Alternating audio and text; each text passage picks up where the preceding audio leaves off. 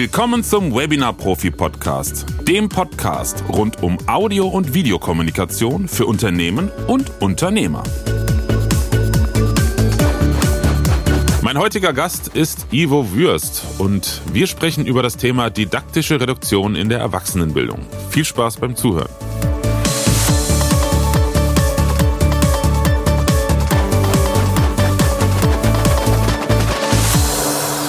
Hallo Ivo, grüß dich. Schön, dass du heute mein Gast bist.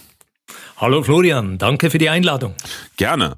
Du bist äh, Bildungsexperte, Fachbuchautor und Trainer für didaktische Reduktion und da möchte ich auch direkt mal äh, reingrätschen beziehungsweise nachhaken, denn didaktische Reduktion finde ich total spannend ähm, als Thema.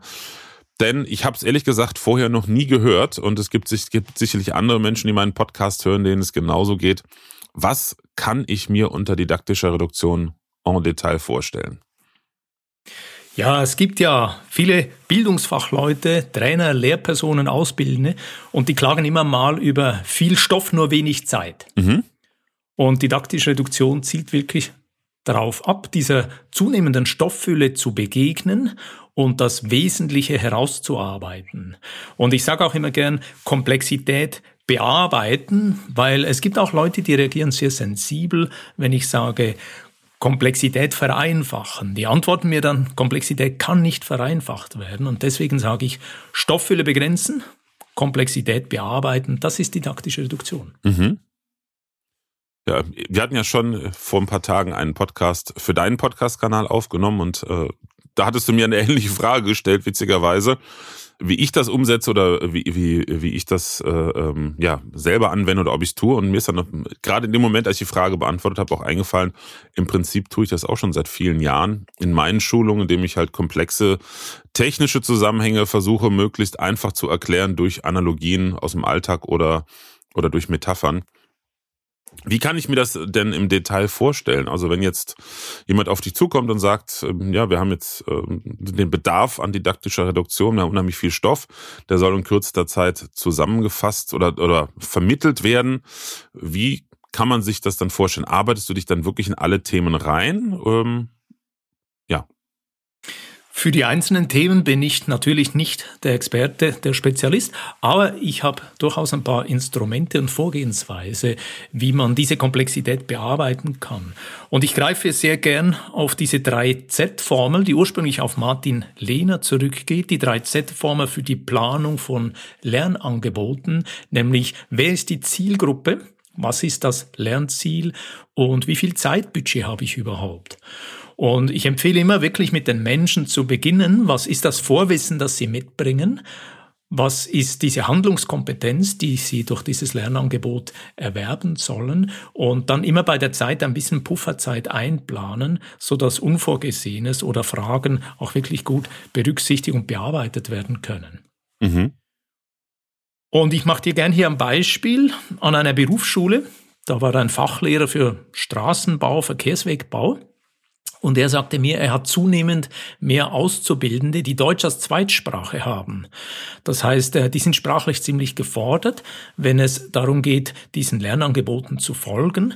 Und er hat didaktische Reduktion bei einer speziellen Maschine betrieben, indem er einfach ein Foto des Bedienungsfeldes gemacht hat und statt alle 30 Knöpfe erklärt, hat er das Foto auf schwarz-weiß gewechselt und nur die zwei wichtigsten Knöpfe, nämlich die Knöpfe, wenn Gefahr droht, die man dann schnell drücken muss, die hat er farbig äh, ausgeleuchtet. Und er hat gesagt, ich gehe jetzt immer so schrittweise mit Visualisierung vor, dass ich sage, schaut mal, das ist das Bedienungsfeld. Die allerwichtigsten Knöpfe, die ihr immer im Griff haben müsst, sind diese zwei Knöpfe. Und er prüft dann das später auch. Und diese Visualisierung, aber auch dieses schrittweise Vorgehen, das ist für mich ein schönes Beispiel für didaktische Reduktion, die sich wirklich an der Leistungsfähigkeit und an den Bedürfnissen der Lernenden ausrichtet. Mhm. Da müsste man eigentlich in Deutschland mal durch alle Unis mitgehen. Also ich selber habe nicht an der staatlichen Universität studiert, aber ich kenne es von meinen Brüdern, dass unheimlich viel Stoff gelehrt wird, um ihn zu lehren Da werden mich jetzt natürlich Professoren alle killen, aber es ist so. Mein, einer meiner Brüder hat Medizin studiert, zwar nicht ganz abgeschlossen, aber mein Vater ist Arzt und beide bestätigen, es wird unheimlich viel Stoff, im Prinzip Bulimie gelernt, ne? einmal rein in den Kopf gestopft, dann einmal auserbrochen und nie wieder gebraucht. Und ähm, das ist zum Beispiel ein großer Unterschied. Jetzt, jetzt fällt es mir auch, auch da gerade ein. Ich war auf einer privaten Hochschule und da hat man im Prinzip auch eine sehr stark, starke didaktische Reduktion gehabt, weil alles, was wir gelernt haben, auch den theoretischen Überbau, zum Beispiel in der Elektrotechnik, physikalische Dinge, die wurden nur gelehrt, wenn ein direkter Zusammenhang zum täglichen Arbeiten bestand. Und dann auch immer nur das aufs Wesentliche reduziert. Das ist natürlich ausgezeichnet, dieser Praxisbezug, weil dann die Bereitschaft und Akzeptanz auch steigt, sich wirklich damit auseinanderzusetzen. Und das heißt eben sehr oft, dass wir noch früher als am ersten Seminartag mit dieser Zielgruppe in Kontakt gehen sollten. Beispielsweise diesen Freitag habe ich ein Training, ein Workshop und selbstverständlich habe dieser Gruppe ungefähr vor sieben Tagen eine Umfrage geschickt. Das heißt, sieben bis zehn Tage vor dem eigentlichen äh, Seminar bekommen die eine kleine Umfrage online, elektronisch. Und da stelle ich ganz gezielt Fragen, was ist dein Vorwissen, was ist dein Entwicklungspotenzial, wohin möchtest du und welche Themen sollten wir auf jeden Fall bearbeiten, aber auch welche Themen können wir getrost weglassen, äh, weil es diese im Moment nicht braucht. Und diese Vorinformationen helfen mir natürlich anschließend didaktisch reduziert vorzugehen. Mhm. Spannend, sehr spannendes Thema, weil ich kenne es aus meiner eigenen Tätigkeit als Fachdozent und auch Lehrbeauftragter. Ich hatte eine sehr diffuse Zielgruppe. Auf der einen Seite in meinen Lehraufträgen, auch, auch in der Schweiz witzigerweise an der äh, Hochschule und am Konservatorium in Zürich. Da hatte ich zum einen mit Studierenden zu tun, die halt in dem Thema Tontechnik, Audio, Musikproduktion studiert haben, aber auf der anderen Seite am Konservatorium zum Beispiel Musiklehrer, die eher eine Aversion gegenüber Technik hatten. Und das war wirklich der, der krasse Unterschied, weil ich habe das immer versucht zusammenzulegen. Und am einen Tag hatte ich dann die total wissbegierigen jungen Menschen, die alle Details wissen wollten und 5000 Fragen gestellt haben. Tag äh, später dann Musiklehrer mittleren Alters, totale Cracks in ihren Instrumenten Sie wussten, sie müssen sich ein bisschen mit der Technik beschäftigen, um nicht von den eigenen Schülern abgehängt zu werden. Aber da auch die absolute Reduktion aufs Wesentliche. Und ähm, da haben wir auch im Vorfeld eine Abfrage gemacht, geguckt, wer hat denn schon ein bisschen Wissen, dass man halt nicht bei Null starten muss. Es ist interessant für mich gerade zu sehen, auch wenn es überhaupt nicht in meinem Arbeitsbereich ist, dass ich da in Richtung didaktische Reduktion früher schon einige Sachen richtig gemacht habe. Du hast schon ganz viel richtig gemacht, auch mit diesem transparent äh, darüber sprechen. Ich setze manchmal bewegungsintensive Methoden auch in den Trainings ein. Eines ist zum Beispiel das Soziogramm mit dem Seil. Ich baue dann so ein Schweizer Bergsteigerseil auf dem Boden auf, spanne das aus und dann bitte ich die 10 oder 15 oder 20 Leute, sich einen Moment zu positionieren. Aber ich rahme das sprachlich auch. Ich sage, schaut mal, wir haben eine Gruppe mit ganz unterschiedlichem Vorwissen und das nutzen wir. Wir schauen gleich mal bei Frage 1, wie ist da der Wissensstand? Und dann lasse ich die Leute nach Selbsteinschätzung sich ungefähr auf diesem Seil positionieren und dann kommt noch eine zweite oder eine dritte Frage und jedes Mal gebe ich der Gruppe das Feedback, schaut drum, bei dieser Frage, wo sind die Cracks? Schaut drum bei dieser Frage, wo sind die Newcomers? Mhm. Und das sind ideale Kombinationen für die nächste Aufgabe oder das sind ideale Partnerschaften für den Nachhauseweg oder das Mittagessen, so dass die Studierenden auch merken, es ist völlig in Ordnung, dass wir im Moment noch unterschiedliche Flughöhe haben, aber dass sie auch aufeinander zugehen und sagen, ja, wir sind unterschiedlich, das ist auch gut so. Und wir schauen, wer hat wo einen Vorsprung, so dass sich die Newcomers bei diesen Leuten mit ein bisschen mehr Wissen auch richtig ranhängen können und im Austausch sein können. Mhm.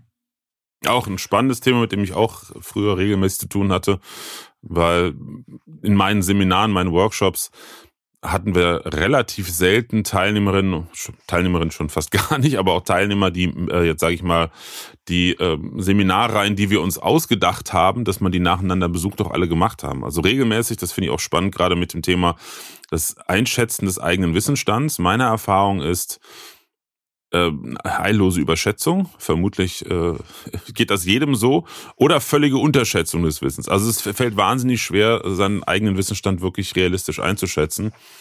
Ähm, also ich weiß auch noch, wie oft hatten wir, dazu muss ich sagen, bei unseren Seminaren ähm, hatten wir überwiegend am Ende ausschließlich Hobbymusiker, also die das nicht hauptberuflich äh, gemacht haben, die halt für ihre Hobbymusik auch das Technische lernen wollten. Ich sag mal, da war der war der der Anspruch und äh, die Begeisterung nicht so groß wie bei Studierenden zum Beispiel, die gesagt haben, wir möchten möchten das natürlich beruflich machen. Aber gerade bei der Selbsteinschätzung, da fand ich es immer ultra spannend, wie viele Leute sich so wirklich unglaublich überschätzt haben. Ne? Da haben wir drei Aufbaukurse gehabt und dann den, den wirklichen Advanced-Kurs am Ende. Und ich sag mal, 90 Prozent der Teilnehmer, die sich für den Advanced-Kurs am Ende so einen reinen Hands-on-Kurs angemeldet haben, haben keinen der vorherigen Kurse gemacht, mussten dann wieder zurück von vorne anfangen. Wie sind deine Erfahrungen denn da bei der, bei der Selbsteinschätzung? Ja, das gibt's natürlich auch, dass äh, die Leute mit der Selbsteinschätzung ein bisschen Probleme haben. Das kann man ja ergänzen, dass man dann im Verlauf des Lehrgangs dazwischen auch so kleine Tests einbaut mhm. äh, und die Wissensüberprüfung macht und dann das wieder abgleicht.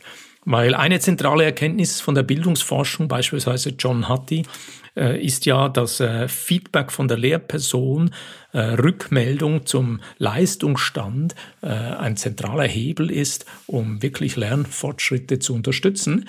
Und da kann es wirklich gut sein, immer mal wieder ins Gespräch zu kommen und sagen, deine Selbsteinschätzung ist hier, schau, meine Perspektive ist da. Und äh, gibt es da einen Gap, gibt es da einen Unterschied? Und wie nähern wir uns an? Mhm.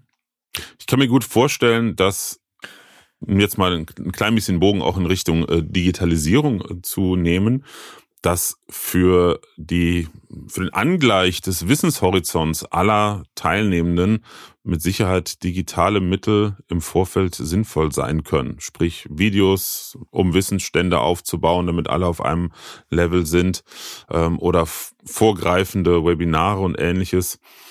Wie hast, wie hast du das erlebt in den letzten Jahren, wo ja der verstärkte Boom in der Richtung stattfand?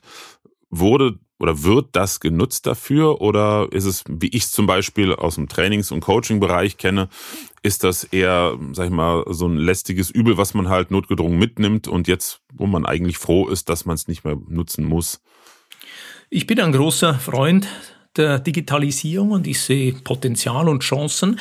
Und was du ansprichst, ist nach meinem Verständnis so dieses Blended Learning, wo es einen Teil gibt in Präsenz und dann vor- und nachgelagert Möglichkeiten, online, digital äh, Wissen aufzufrischen oder Wissen zu vertiefen oder Übungsmöglichkeiten zu suchen.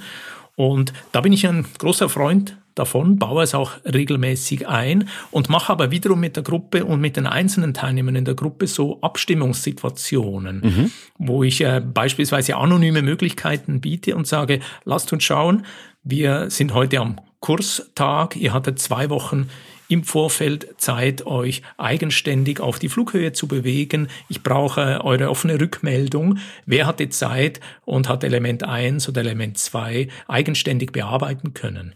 Und da trennt sich dann manchmal auch ein bisschen Spreu von Weizen, mhm. nämlich dass die Teilnehmer dann, wenn es anonym ist, offenlegen, ja, ich habe es gesehen, ja, es wäre gut gewesen, ja, ich habe es noch nicht gemacht. Und dann kann ich auch wieder der Gruppe rückmelden, okay, schaut, wir steigen wie geplant heute auf dieser Stufe ein. Einige werden ein bisschen schwimmen und wir machen aber heute dazwischen mal so einen Zwischenstopp und teilen die Gruppe auf. Das heißt, nach einer Stunde, nach zwei Stunden sage ich, jetzt kommt dieser Zwischenstopp. Einige von euch gehen jetzt nochmal zurück zum Grundlagenmaterial und die anderen, die schon gut unterwegs sind, die kriegen noch einen Bonus. Und dann äh, empfehle ich Ihnen wirklich auch, steigt äh, dort ein, wo jetzt aktuell eure Flughöhe ist. Und ihr habt im Nachgang immer noch Möglichkeiten, auch diesen Bonus zu konsumieren. Und anschließend kommen wir wieder aber in der Hauptgruppe zusammen und sind dann besser auf der gleichen äh, Linie, auf der gleichen Flughöhe unterwegs und können dann weitere Lernfortschritte anpeilen. Mhm.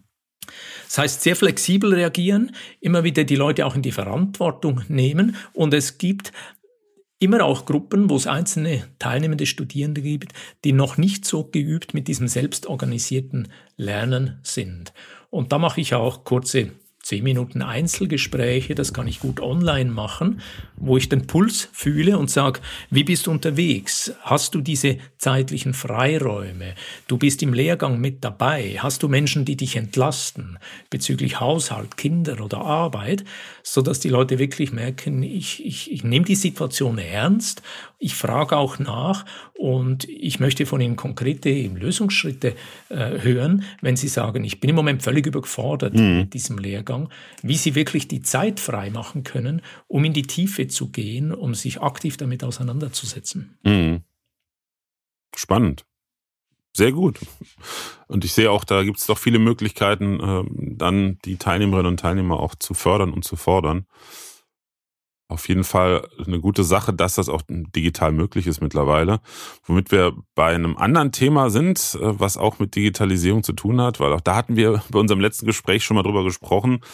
Denn es gibt ja auch die Möglichkeit, bei Hybriden oder über hybride Veranstaltungen auch Teilnehmerinnen und Teilnehmer digital dazuzunehmen. Da hattest du mir erzählt, dass du da schon öfter sowas erlebt hast und auch durchgeführt hast.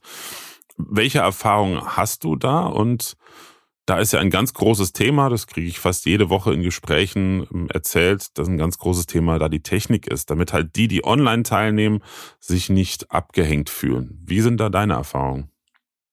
Ja, du sprichst ein wichtiges Thema an, Florian, dass insbesondere die, die zu Hause oder bei der Arbeit zugeschaltet sind, die gleiche Qualität äh, erhalten. Und da bin ich inzwischen auch ein bisschen skeptisch, ob wirklich alle hybriden Angebote einen didaktischen Mehrwert bieten. Ich mache dir ein Beispiel. Diesen Freitag bin ich in Bern bei einer Bildungsorganisation in einem hybriden Setting. Mhm. Es ist ein halber Tag, 8.15 Uhr bis 11.15 Uhr.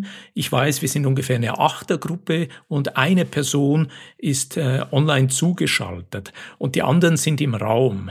Und da ist schon mal eine Herausforderung, weil sehr oft arbeite ich dann so, dass die Leute im Raum in Zweiergruppen gewisse Arbeiten umsetzen und die Leute zu Hause, denen sage ich, ich schicke euch in eine Breakout-Session. Mhm. Dort in Bern arbeiten wir mit Zoom, das ist dort sehr einfach möglich. Und die Breakout-Session mache ich dann auch mit zwei oder drei Personen von der Gruppengröße. Morgen Freitag weiß ich, im Moment ist nur gemeldet eine Person zu Hause und das ist eine kleine technische Herausforderung, dass diese Person dann, wenn es so Zweierarbeiten oder Dreierarbeiten gibt, auch einen Gesprächspartner gibt. Ich werde es vermutlich so lösen, dass ich vor Ort einer Person sage, du bist heute die, äh, die Lernpartnerin. Ich lasse sie selber das auswählen, wer das möchte. Und diese Person wird dann mit der Person zu Hause, vermutlich über einen anderen Kanal, beispielsweise über eine kurze äh, WhatsApp-Anrufschaltung, äh, wird sie in diese Austauschsituationen gehen.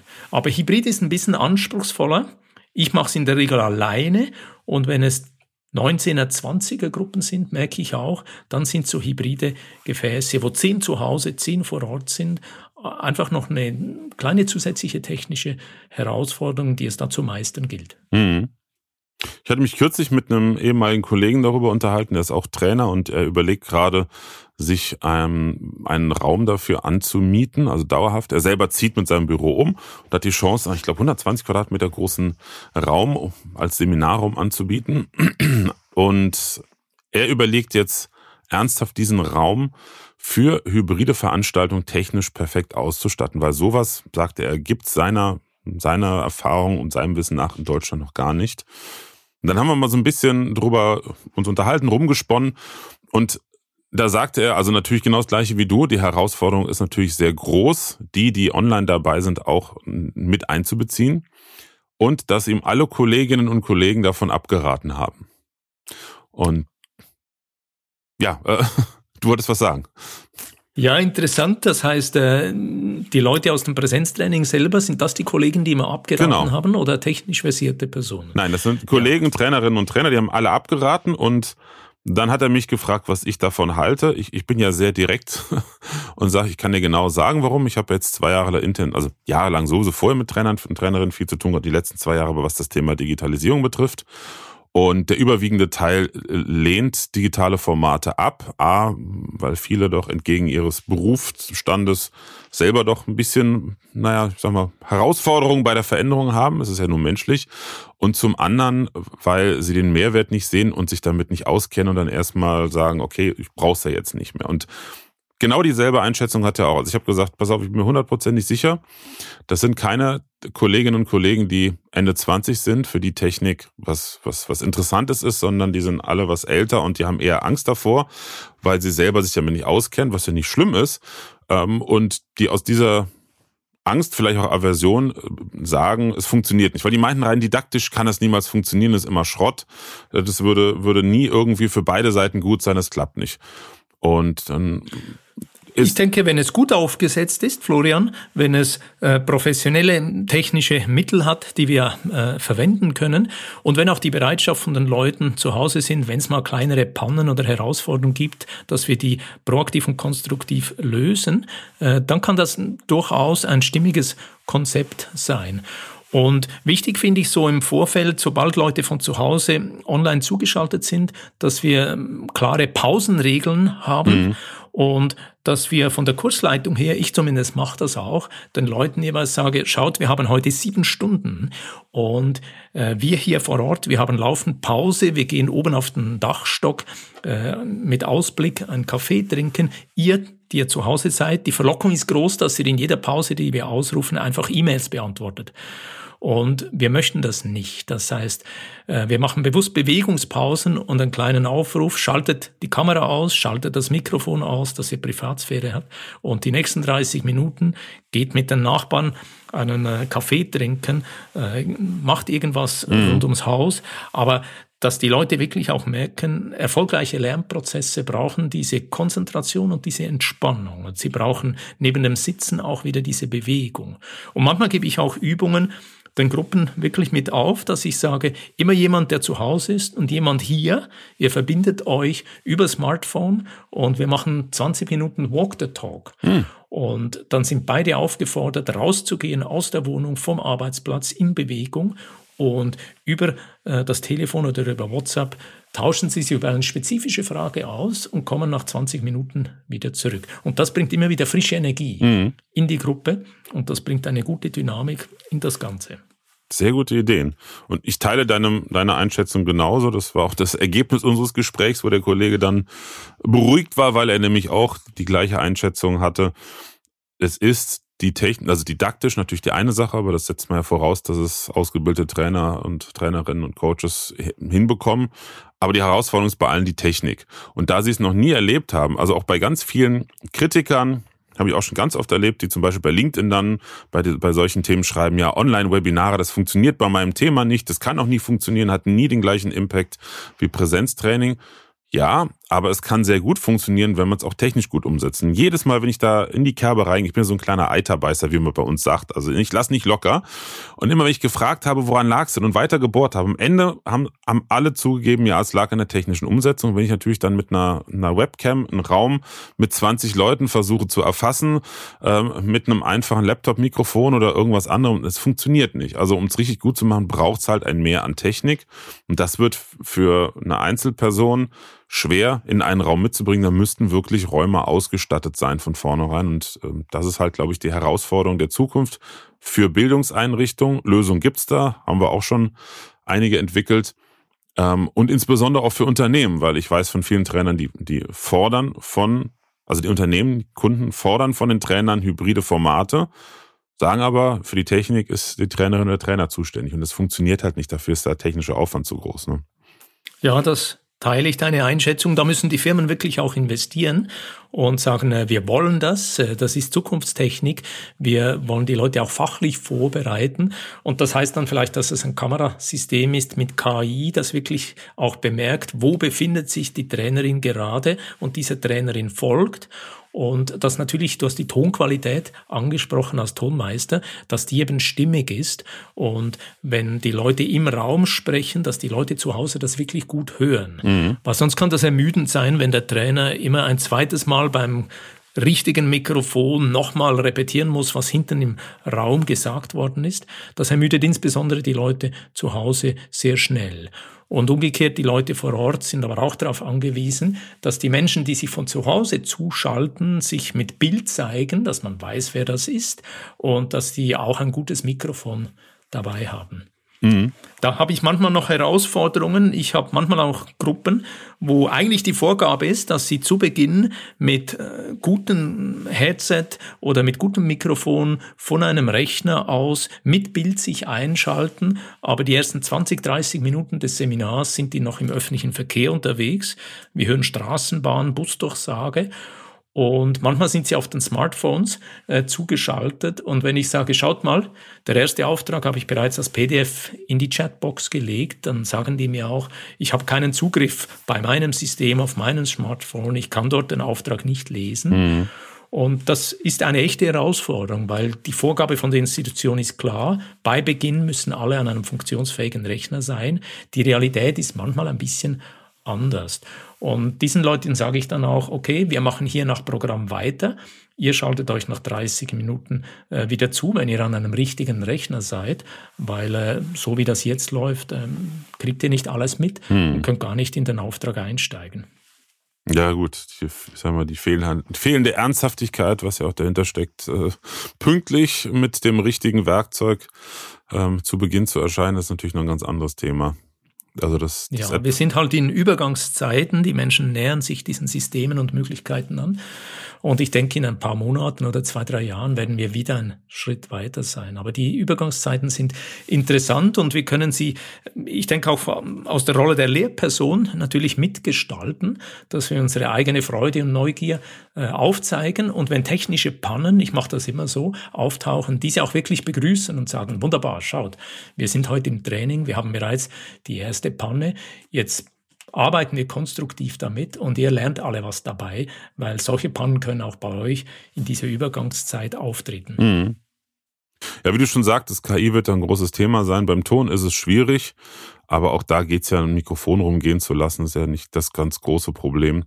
Ähm, aber genau das Thema hatten wir nämlich auch. Also ich habe jetzt gerade kürzlich für uns eine ähm, sogenannte PTZ-Kamera gekauft, also eine Kamera, die du über eine Fernsteuerung, die wir mit so einem kleinen Joystick oder einer Infrarotfernbedienung halt links, rechts, hoch und runter schwenken kannst und rein und rauszoomen kannst. Und dieses Modell, das ist jetzt relativ, also Prinzipiell gibt es das mit einer KI schon länger, aber dieses Modell ist jetzt relativ neu äh, in einem Bereich nicht mehrere tausend Euro, sondern für unter tausend Euro und hat auch eine automatische Gesichtserkennung. Man kann auch äh, sagen, zwei Personen erkennen mit drin. Die wollte ich jetzt mal intensiv testen. Genau für solche Situationen nämlich auch, weil wir da auch immer mehr Anfragen haben, ja, in so einem Raum halt, es braucht für eine vernünftige, also richtig, oder sagen wir, eine richtig gute hybride Veranstaltung braucht's eine Person, die im Hintergrund die Technik bedient, weil sonst bist du als Trainer, als Lehrperson, bist du irgendwann einfach äh, am Limit. Also du kannst nicht gleichzeitig irgendwie gucken, dass du das Mikrofon anschaltest. Und das ist auch was, was alle herausfordert, wo man auch einfach ein bisschen mehr Verständnis und Akzeptanz für das Thema haben muss, zu sagen, okay, dann muss einfach eine zweite Person noch gestellt werden, die halt auch zum Beispiel schaut, dass die, die, die online dabei sind, wenn sie Fragen haben, auch eingebunden werden. Ne? Dass man sagt, prinzipiell Mikrofon aus, meldet euch über den Chat ne? und dass man da auch jemanden hat, der so ein bisschen moderiert. Das, das äh, entlastet auch. Und dass diese Person sich dann auch um Kamera und Mikrofone kümmert. Und dann funktioniert es nämlich auch, weil die technischen Möglichkeiten sind zu Preisen, die völlig akzeptabel sind, mittlerweile vorhanden. Ja, ja, das ist äh, richtig, wie du das da äh, darlegst. Das sehe ich auch so. Es braucht sehr oft, wenn es wirklich gut laufen soll, zwei Personen und eine klare Aufgabenteilung. Wer ist in der Moderation und in der Gruppenführung und wer macht diese ganze technische Assistenz und entlastet äh, damit den äh, Trainer, die Trainerin. Auf jeden Fall. Wo wir gerade von Zukunft und Digitalisierung gesprochen haben, wie, wie, schätzt du persönlich die Zukunft der Erwachsenenbildung hinsichtlich Digitalisierung ein? Was, was denkst du, sollte sich noch verändern, verbessern, dass man auch eine höhere Akzeptanz für digitale Formate hat äh, und vor allen Dingen auch die digitalen Formate, ob es jetzt Videokonferenz, Webinar oder auch Aufzeichen sind, dass diese auch besser werden, weil machen wir uns nichts vor, insbesondere die technische Qualität der aller, allermeisten Formate lässt doch immer noch sehr zu, zu wünschen übrig. Ja, ich äh, gehe davon aus, dass die ganzen Entwicklungen, die wir jetzt auch sehen mit KI und ChatGPT, das geht nicht weg, das bleibt und das wird sich intensivieren. Und diese technischen Möglichkeiten werden die Teilnehmenden in Lernangeboten im privaten immer intensiver nutzen und dann auch entsprechende Anforderungen äh, in, in die Trainings mitbringen. Das heißt, die Leute werden sagen, diese Lernplattform ist aber ziemlich altmodisch und verstaubt. Warum ist die nicht so elegant und im Sinne der User Experience, der Anwenderfreundlichkeit gestaltet, wegen eine andere Plattform, die sie privat benutzen. Mhm. Und ebenfalls Richtung Tontechnik. Sehr viele Menschen sind mit Podcast unterwegs. Du bist Podcast-Host. Ich selber produziere auch meine Podcast-Reihe. Und dort sind die Menschen auch zunehmend gewohnt, richtig guten Ton. Und dann wollen sie das auch im Training. Und das heißt, die Trainer, Trainerinnen sind gut beraten, sich proaktiv mit dem Thema zu beschäftigen, auszuprobieren, bei anderen, die schon ein bisschen weiter sind, auch auf Hospitation zu gehen und zuzuschauen. Beispielsweise, wenn es im Netzwerk jemand gibt, der laufend hybride Formate anbietet, unbedingt fragen, darf ich reinschauen, darf ich ein, zwei Stunden mit dabei sein, um dieses Gefühl zu bekommen, was bedeutet das in einem hybriden Angebot als Trainerin mit oder ohne technische zusätzliche Unterstützung aktiv zu sein? Mhm. Und für die Firmen schließlich, für die Firmen gehe ich davon aus, die müssen sich wirklich äh, vorbereiten, dass das auch heißt, wenn jetzt diese technischen Innovationen kommen, dass es Investitionen braucht. Vielleicht zuerst mal ein kleines Experimentierfeld, wo man schaut in einer Abteilung, in einer Gruppe, wie läuft das, wie fühlt sich das an und dann aber später braucht es wirklich Investitionen in gutes Material, interne Weiterbildung, dass die Menschen das Material anwenden und nutzen können. Und ich glaube, wir werden sehen, dass die Akzeptanz, wenn diese Infrastruktur bereit ist und besser ist, die Akzeptanz bei allen Beteiligten steigen wird. Mhm. Damit hast du schon mal die nächsten zwei Fragen beantwortet und auch eigentlich ein wunderschönes Schlusswort gegeben, denn äh, du hast damit einen Ausblick und gleichzeitig die größten äh, Herausforderungen äh, für die Zukunft der Digitalisierung in der Erwachsenenbildung genannt, was sich auch mit meinen Einschätzungen deckt. Also es gibt kein Zurück mehr. Das Thema ist gekommen, um zu bleiben, ob man es jetzt mag oder nicht. Ähm, ich, ich wiederhole es ja auch gebetsmühlenartig, nur weil ich mich mit dem Thema beschäftige und das mein beruflicher Alltag ist und ich ähm, Technik begeistert bin, bin ich dennoch immer auch kritisch, was Digitalisierung betrifft. Das ist ja auch ein Thema, was nicht nur Freude macht ähm, und Freunde macht, ne? also was an, an negativen Entwicklungen gerade schon stattgefunden hat in den letzten Jahren, was so das Aufheben der Privatsphäre und auf der anderen Seite wird man zumindest in der EU wahnsinnig gegängelt mit DSGVO. Sobald man sich damit aber wirklich beschäftigt, weiß man, dass das alles ein riesengroßer Witz ist. Denn letzten Endes, trotz dieser ganzen Regelungen, hat man nirgendwo mehr Privatsphäre. Ne? Also ein gutes Beispiel hier, Videokonferenztechnik. Ich kann es immer wieder nur wiederholen. Teams, auch wenn Teams von Firmen in Europa oder von Microsoft in Europa gehostet wird, die Transkription findet immer noch in den USA statt. Also hast du einen internen Videocall, ist bei anderen Anbietern sowieso so, hast du einen internen Videocall und äh, lässt eine Transkription mitlaufen, dann wird das auf amerikanischen Servern transkribiert und gespeichert. Ne? Also das sind so die negativen Seiten. Aber wir werden es nicht aufhalten. Wir müssen es damit auseinandersetzen und ähm, es gibt zwei Möglichkeiten. Entweder wir gehen mit der Zeit oder wir gehen mit der Zeit. Ne? Die zwei Möglichkeiten mhm. haben wir. Wer so schön heißt, wenn nicht mit der Zeit geht, der geht mit der Zeit. Und ja, genau. Und das ist doch eine genuin menschliche Fähigkeit, Situationen anzuschauen, aber dann auch zu antizipieren, was sich äh, abzeichnet, welche Entwicklung auf uns zukommt. Und da unterstütze ich dich sehr, Florian. Ausprobieren, zuschauen, äh, in diesen Experimentiermodus gehen und sich eben mit Freunden, mit Kollegen im eigenen Netzwerk verbinden, die schon ein bisschen weiter sind. Und du und ich machen ja das auch mit diesen Podcasts, dass wir da Experten, Expertinnen, Fachleute in bestimmten Themen reinholen und mit ihnen ins Gespräch gehen. So lernen wir alle am meisten davon. Sehr schönes Schlusswort, Ivo. Ich danke dir vielmals für deine Zeit und für das Gespräch. Und auch vielen Dank an alle, die diesen Podcast hören. Schön, dass du dabei bist. Ich hoffe, wir hören uns auch bei einer der nächsten Folgen. Wenn du Anregungen hast, Fragen hast, ein Thema hast, was du unbedingt im Podcast hören möchtest oder unbedingt einen Gast äh, da, dabei haben möchtest, dann schreib mir gerne an podcast.webinar-profi.de. Ivos Kontaktdaten werde ich natürlich in den Show Notes hinterlegen, also einen Link zu seinem LinkedIn-Profil und zu seiner Webseite. Wenn du Fragen an ihn hast, darfst du dich mit Sicherheit auch an ihn wenden. Sage ich jetzt einfach mal so. Sehr gerne, wunderbar. Vielen Dank. Ja, und auch hier wieder der Aufruf, mein, meine Mission mit dem Podcast und mit meiner Arbeit auch ist unter anderem wirklich auch Menschen weiterzuhelfen und über das Thema Digitalisierung der Unternehmenskommunikation, wo auch Bildung, Erwachsenenbildung natürlich auch dazugehört, das weiterzubringen. Und da ist natürlich Reichweite sehr spannend und wichtig. Und daher freue ich mich sehr, wenn du eine Bewertung bei iTunes, das ist ja immer noch die größte äh, Podcast-Plattform, abgibst. Gerne auch eine schriftliche Bewertung, weil man einfach dann im Ranking weiter nach oben kommt und dann mehr Menschen den Podcast finden und ich ihnen hoffentlich damit weiterhelfen kann.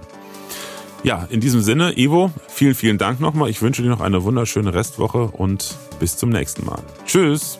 Danke, Florian. Das wünsche ich dir auch. Präsenz war gestern. Online ist heute.